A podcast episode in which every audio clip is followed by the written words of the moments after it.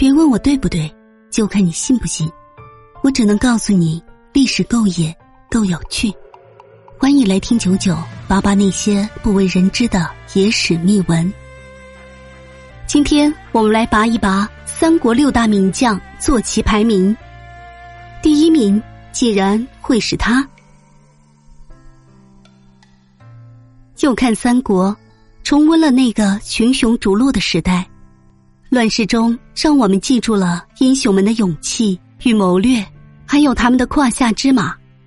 很多时候。一匹好马决定了骑者生死，也决定了战争的胜负。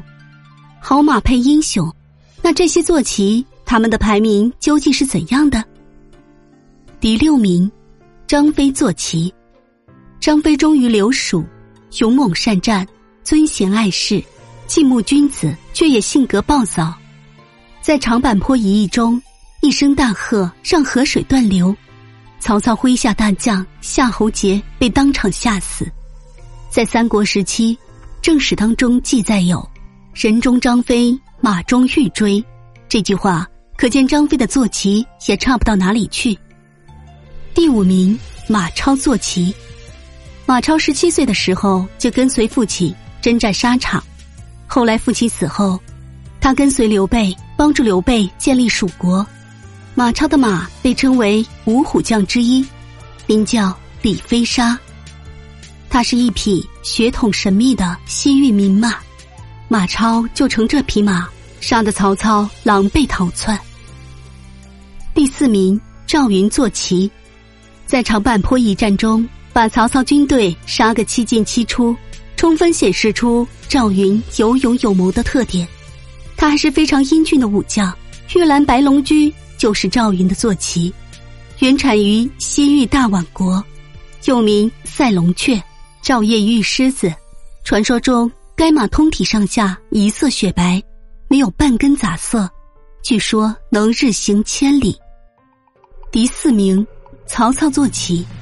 曹操的坐骑名为绝影，顾名思义，绝影是用来形容这一匹马速度飞快，跑起来连影子都看不到。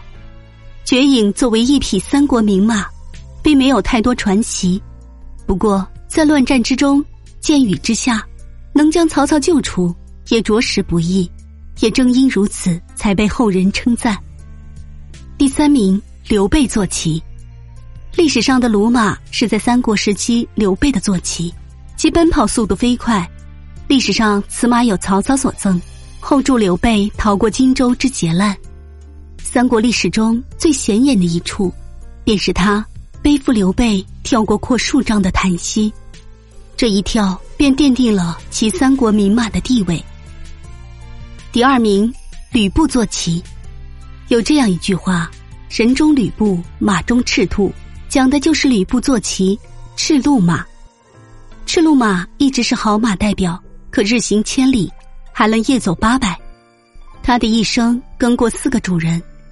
赤兔最早是西凉刺史董卓的坐骑，后来被董卓用来收买丁原义父吕布，也自此跟了吕布开始大放异彩。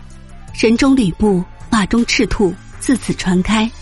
后跟关羽千里走单骑，威震华夏。关羽死后被潘璋所夺，据说赤兔因思念旧主绝食而亡。第一名，诸葛亮坐骑。在三国中，诸葛亮是一个非常了不起的人物。他不仅上知天文，下知地理，而且他的举止也与众不同。喜欢挥动羽毛扇，喜欢乘坐四轮车。诸葛亮亲自指挥大规模作战，是在刘备死后，五虎上将凋零。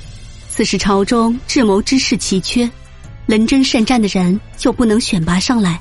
造成诸葛亮每一件事情都必须亲力亲为，他总是羽扇纶巾，端坐四轮车，而这个四轮车也正是诸葛亮的坐骑。